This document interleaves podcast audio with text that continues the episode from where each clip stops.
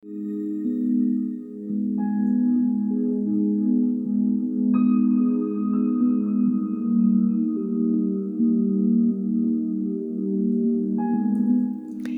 sentido de la vida.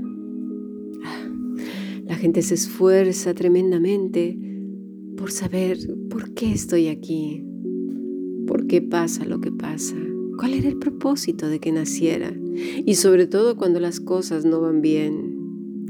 Es una pregunta que continuamente nace desde lo profundo de nuestro corazón. Pero intentar encontrar el sentido de la vida y todos los acontecimientos de ella sin Dios es el peor error en que podemos caer. Y tú puedes decir, yo oro y leo la Biblia, pero no solo se trata de ciertos ejercicios religiosos como lo hemos venido viendo a través de estas semanas. ¿En qué consiste entonces? Porque en la vida transcurren cantidad de acontecimientos que dirás tú es que no tienen respuesta. ¿Quién me podrá ayudar? Corremos y preguntamos aquí y allá y a veces guardamos silencio porque hemos dado la apariencia de ser mujeres y hombres maduros en la fe, que conocemos mucho, que tenemos muchos años en el Señor y que claro, ¿cómo quedaremos ante los demás haciendo este tipo de preguntas? ¿Qué dirán los demás si me ven tan atribulado? Me preguntarán, ¿dónde ha quedado tu fe? ¿Dónde ha quedado tu Dios? Y por esas razones muchas veces nos quedamos callados y no preguntamos y sufrimos en silencio. Pero te pondré un ejemplo y es que es importante que cada acontecimiento lo traigamos a la escritura y tú dirás, pero ¿cómo? Bueno, vamos a ver un ejemplo. Cuando tú tienes un problema legal, tienes que entenderlo, y tú y yo, que con solo leer titulares o ver em, videos de YouTube o buscarlo por las redes o la web, no van a resolver nuestro problema legal. ¿sí? Y eso es lo que a veces nos sucede cuando conocemos ciertos versículos aislados y que ya hemos memorizado mensualmente no sé cuántos versículos. El Señor no se agrada de eso.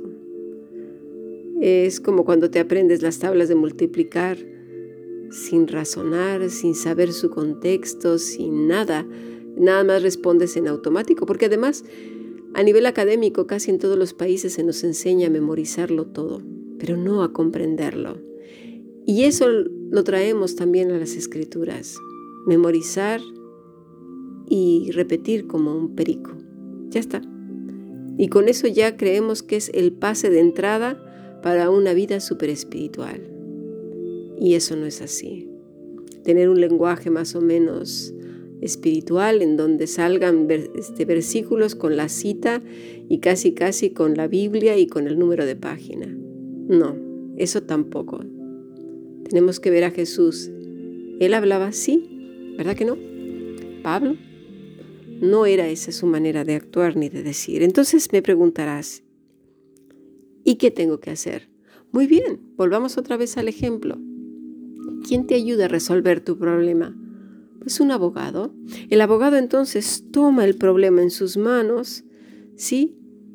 Y lo, lo comienza a comparar con la ley. Saca todos los artículos y dice, vale, aquí está. Y todos los que se ponen en contra y en pro, y el contexto, todo eso.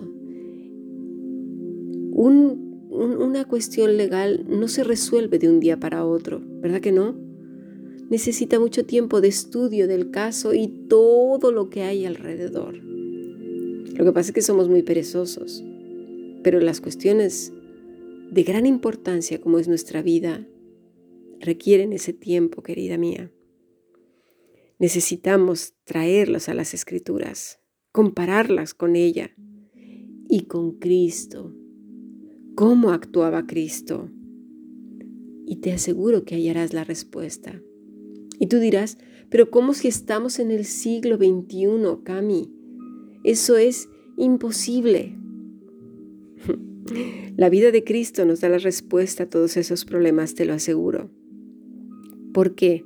Porque él se vio en medio de chismes, mentiras, mentirosos, religiosos, se vio en medio de intrigas, de dudas, de miedo, de enfermedades, de peligros, de cuestiones legales, de tentaciones, de hambre, sin casa, sin familia, sin amigos, con traidores, con gente hipócrita, falsos amigos, gente interesada, cuestiones políticas, cuestiones de fe, cuestiones de gozo, en fiestas, en problemas de fiestas, en problemas entre mucha gente, en soledad, en rechazo por los que se suponen que amaban a Dios.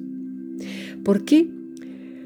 ¿Por qué te digo esto? Porque en el fondo el problema es de carácter moral, que todo, el, todo hombre en toda circunstancia, desde que el hombre es hombre hasta la fecha, no varía. Y ahí es donde hallarás la respuesta. ¿Cómo respondió Jesús a esos problemas? Y entonces hallarás que todo por aquello que luchabas y te aferrabas por tener la razón, y, es de lo que habla el libro de Eclesiastés, vanidad de vanidades. En un momento desaparece, ya no está. Pero aquello de gran valor, lo que te hace lo que eres, la esencia de lo que eres, tu valor interior, lo que te da Cristo, que son regalos eternos. De gran valor, eso es lo que permanece para siempre y le da sentido a tu vida y a lo que haces. Y podrás compararlo en cada cosa que Cristo hizo y dijo y se enfrentó.